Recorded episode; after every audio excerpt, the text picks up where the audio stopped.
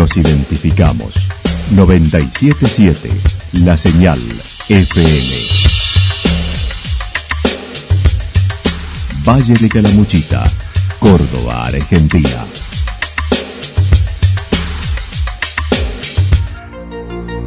El más completo resumen de las noticias de la región, encontralos todos los días a las 12 y 30, a las 16 y a las 22 horas.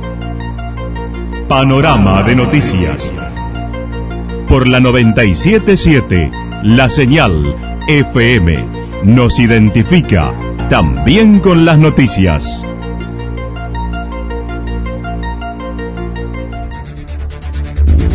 Municipalidad de Villa del Lique. Una forma de vivir.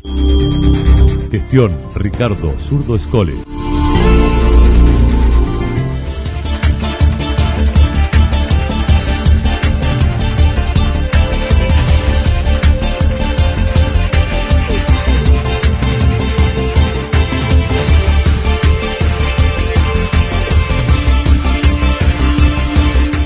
A esta hora hacemos un repaso por la información regional a través de los títulos.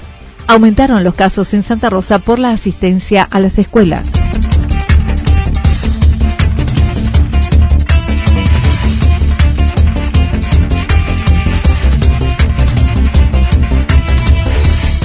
La peor pandemia de la historia que tardará entre 5 y 10 años en desaparecer. La actualidad en síntesis. Resumen de noticias regionales producida por la 977 La Señal FM. Nos identifica junto a la información.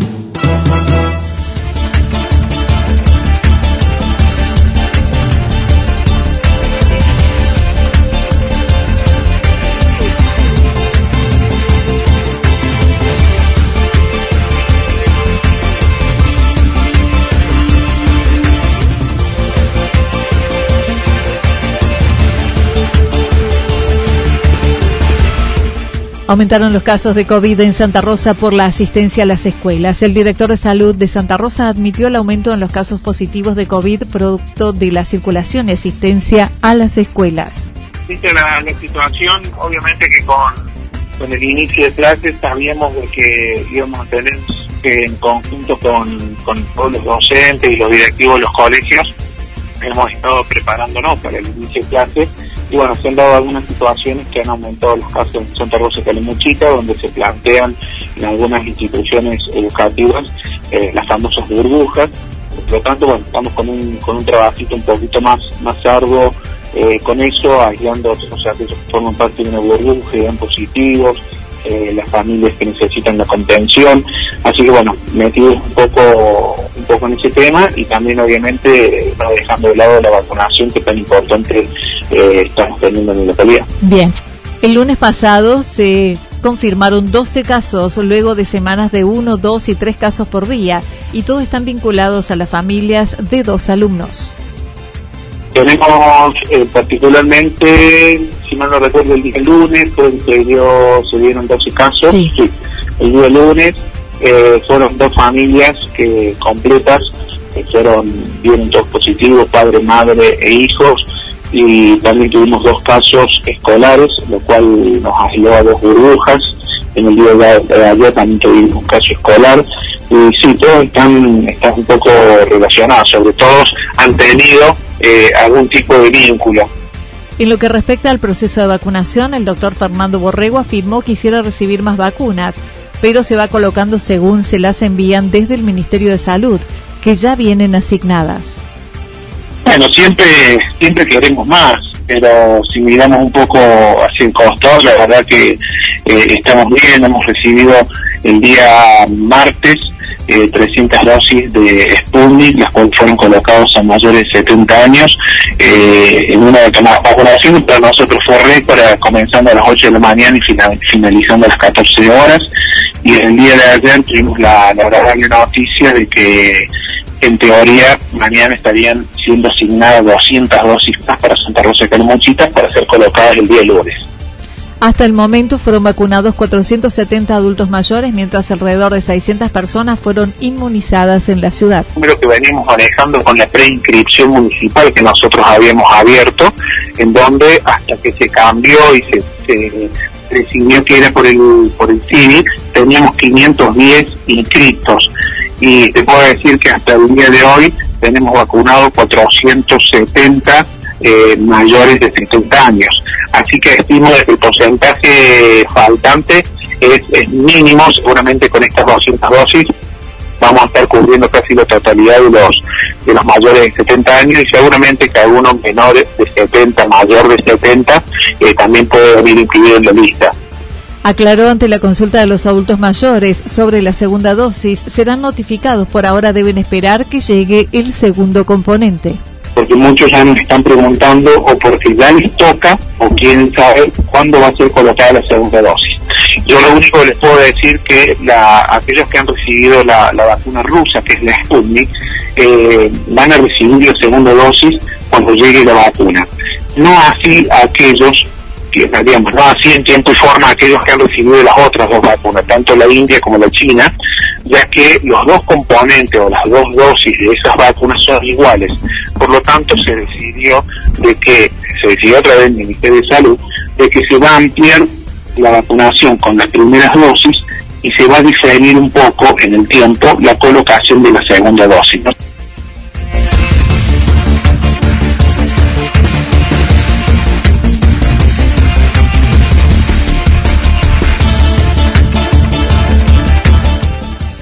La peor pandemia de la historia que tardará entre 5 y 10 años en desaparecer. El médico y magíster en salud pública, Oscar Atienza, de paso por Santa Rosa, brinda sus razones por las que sostiene que se deberían restringir las actividades, entre ellas la asistencia de los estudiantes a clases, que movilizan entre 15 y 20 millones de personas todos los días. Un fin de semana largo en la Argentina moviliza entre 2 y 3 millones de personas.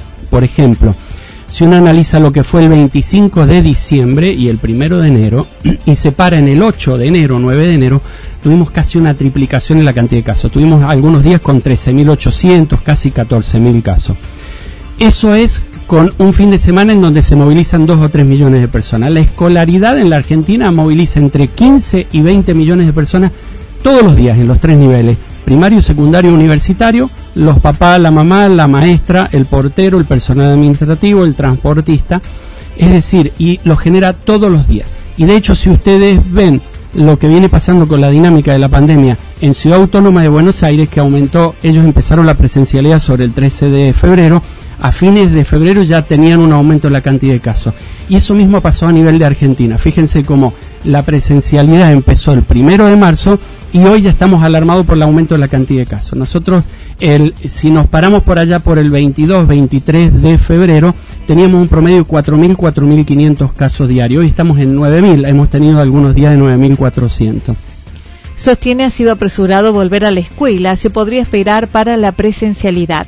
Una de las razones es el difícil acceso a las vacunas, en donde Argentina las está produciendo, pero la demora en el envasado en México hace retrasar el proceso de acceso a la misma a nuestro país, estimando recién en septiembre u octubre podría tenerse vacunado a una población más numerosa. Así que de la mano de ello va, eh, va, vamos a tener ahí la posibilidad de que la Argentina logre vacunar mayoritariamente a los argentinos antes del mes de septiembre, octubre, porque no creo que sea antes que eso, o no, o que quizás tengamos que esperar hasta el año que viene, porque la cantidad de vacunas la verdad que está totalmente eh, reducida y también va a depender un poco de algunos otros laboratorios que empiecen a, fabricar, como Soberana 2, como eh, algunas, por ejemplo, eh, lo que es Pfizer, lo que es Moderna, eh, hay también una posibilidad de una nueva vacuna en la India que podría llegar a tener una disponibilidad de unas 100 millones de dosis, pero todo eso hasta ahora son promesas, ¿no? Y los laboratorios prometieron mucho y la verdad que a esta altura han cumplido mucho. Se mostró en desacuerdo con el manejo de la vacunación en nuestro país, comenzando por el VIP. Al establecimiento de las prioridades, no obstante, se están aplicando cantidades razonables, pero debería sostenerse, lo que no está sucediendo por la disponibilidad de las mismas además de no utilizarse los vacunatorios ya habilitados. La distribución la verdad que bastante eh, mal y sobre todo si analizamos este tema de los vacunados VIP, la verdad que es vergonzoso, ¿no? Se tendría que haber manejado un, un, poquito mejor. lo que yo noto es eh, un gran problema en eh, el, cómo establecer las prioridades. Me parece que allí no se ha trabajado bien en la Argentina en las prioridades de vacunación. ¿Quién tiene que ser, quiénes son las personas más vulnerables y más prioritarias? En cuanto a la cantidad de vacunas que puede poner la Argentina, yo creo que estamos bien. Hemos llegado a algunas semanas cuando hemos tenido disponible vacunas, casi 850 mil dosis por semana. Y esa es una cifra razonable y muy interesante, porque con esa cifra, si lográramos conseguir un flujo constante de vacuna, en ocho meses logramos vacunar toda la población objetivo en Argentina. Pero hay que mantener esa, ese millón de dosis y tiene más capacidad el sistema de vacunación argentino, ¿no? Prácticamente no se ha movilizado, no se ha puesto en marcha. Fíjense que, por ejemplo, hospitales públicos y dispensarios, que son los lugares donde normalmente vamos a vacunar a nuestros hijos, no se han utilizado. Se utilizan algunos centros de referencia, clubes deportivos. Estamos transitando la segunda ola que se inició hace unos 30 días, según se viene analizando por el número de casos que se van confirmando. Así que es una actividad eh, bastante compleja, ¿no? Y que ha sido y va a ser golpeada por este virus porque tiene esa, esa dinámica. Reconoció la actividad turística ha sido la más perjudicada, incluso por lo que comenzó la pandemia, y consideró el gobierno debería proteger más al sector. Así que es una actividad eh, bastante compleja, ¿no? Y que ha sido y va a ser golpeada por este virus porque tiene esa, esa dinámica, ese comportamiento. Así que yo creo que el sector turístico debería ser uno de los que principalmente proteja el gobierno para que no quiebren los hoteles, no quiebren los restaurantes, porque la verdad que no se pueden soportar muchos tiempos eh, con cierre con, o con un virus castigando constantemente en la zona. Así que hace falta un poco la intervención más del Estado en ese sector puntualmente, ¿no? El especialista consideró es una pandemia única en la historia, no sucedió nada similar, que además tiene los tres componentes, biológico, social y mundial. Para mí es histórica, ¿no? En la historia de la humanidad no hubo algo similar a esto.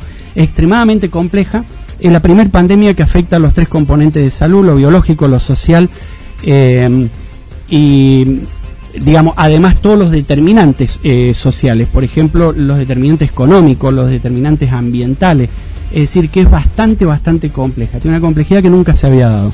Eh, yo creo que, y ayer le escuchaba a Angela Merkel casi angustiada, diciendo, no tengo otra más que liberar Semana Santa para que la gente viaje, y yo creo que de la mano de dos o tres líderes mundiales tiene que venir un poco una acción conjunta a nivel mundial para poder frenar esto, porque de nada sirve que Israel haya vacunado el 110% de su población. Digo, ¿Es posible vacunar el 110%? Sí, porque sacó gente del exterior, trajo gente de afuera para vacunar, todos los embajadores. Eh, es decir, que tiene una cifra alta. De nada sirve eso si en Brasil, por ejemplo, están generando mutaciones prácticamente cada 15 días de virus que ya algunos no responden a los, a los anticuerpos, no responden a las vacunas. Es decir, hay que armar una estrategia en conjunto y en esto está muy bien lo que está haciendo Estados Unidos, por ejemplo, Consideró las principales potencias mundiales deberían juntos buscar una solución, entre ellas la liberación de las patentes de los laboratorios, ya que estima tardará entre 5 y 10 años en pasar esta pandemia. Se tendrán que juntar los tres o cuatro líderes más importantes del mundo y decidir una estrategia mundial para terminar con el virus. Hasta que no se junten, el virus va a estar presente en la vida de, todo el ser humano, ¿no? Tenemos para 5 o 10 años, hasta que desean hacer una estrategia en conjunto. De otro modo, no vamos a eliminar este virus. En su paso por Santa Rosa, el doctor Atienza fue recibido por simpatizantes del espacio Encuentro Ciudadano con quienes mantuvo una reunión al mediodía.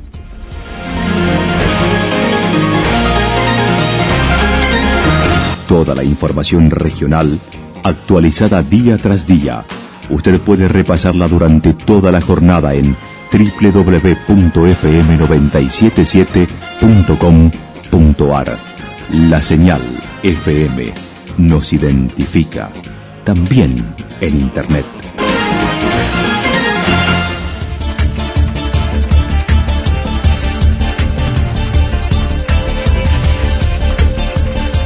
El pronóstico para lo que resta de la jornada indica lluvias aisladas, temperaturas máximas que estarán entre los 19 y 21 grados. El viento soplará del sector sur entre 23 y 31 kilómetros en la hora.